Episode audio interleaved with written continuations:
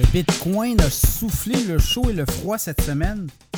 On a un Bitcoin qui est monté autour de 28 000 US pour ensuite redescendre 25 800, 25 500.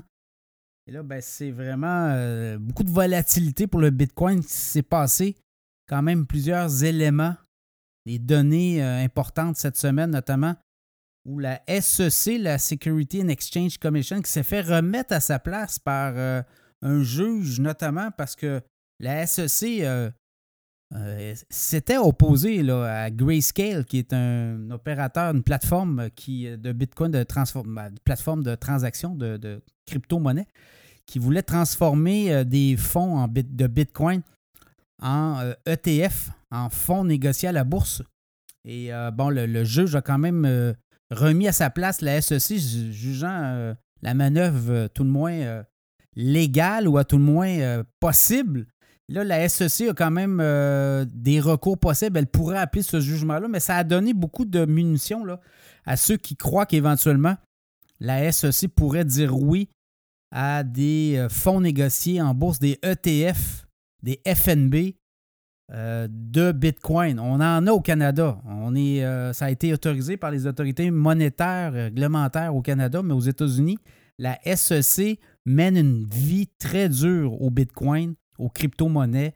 On a des poursuites déposées contre Binance, la plateforme Binance, également des poursuites déposées contre Coinbase, et euh, c'est une partie très dure, bras de fer qui se joue là, entre les autorités réglementaires qui sont les euh, gendarmes des marchés boursiers aux États-Unis et les plateformes de crypto.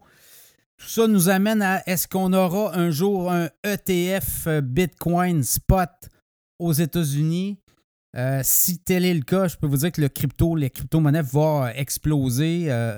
Plusieurs grandes euh, banques, institutions d'affaires en ont fait des demandes euh, à la SEC. C'est sous étude, comme on dit. Il y a euh, Cathy Wood qui a demandé d'avoir un fonds ARC crypto-monnaie. On est en attente d'une décision. Il y a le BlackRock aussi, très gros fonds d'investissement qui a demandé aussi d'avoir un ETF. Et il y a plein de comme on dit, des joueurs comme Grayscale et autres, des plateformes comme Coinbase, Binance qui pourraient éventuellement aussi avoir leur propre ETF. Donc, voyez-vous, on est là-dedans. Et ça, tout ça, ben, ça mène euh, peut-être une décision avant la fin de 2023. Donc, d'ici quelques mois, là, ça pourrait être très chaud pour les crypto-monnaies, le Bitcoin en particulier. Parce que là, si on ouvre la porte au Bitcoin, dites-vous qu'il va y avoir peut-être des fonds négociés à la bourse pour les E, Ethereum, ETH. Donc euh, là aussi, ça pourrait être très intéressant. On en a hein, au Canada des, euh, des, fonds négociés, des FNB euh, pour Ethereum aussi. Donc c'est pas nouveau pour les Canadiens, mais pour les Américains, c'est pas, on n'est pas encore rendu là. Les, autorités réglementaires font la vie dure. Est-ce que l'or numérique, est-ce que l'or adossé un jeton numérique à l'or pourrait faire mal au Bitcoin? Euh, effectivement, là aussi, ça pourrait être un enjeu. Donc, euh, voyez-vous, là, il y a tout ça. Puis il y a le halving euh, au mois d'avril.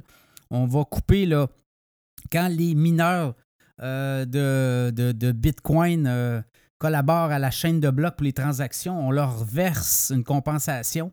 Mais on va couper de moitié cette compensation au mois d'avril. Et ça, ça pourrait aussi donner une impulsion au Bitcoin. Donc, ça sera à suivre. Le Bitcoin, euh, on nous dit, écoutez, si on repart vers le haut, on va chercher les 30 000. Après ça, les 35 000. Sinon, ben, ça pourrait être encore euh, quelques semaines de vivotement, de, hum, haut et de bas. Chose certaine, le Bitcoin ne laisse personne indifférent.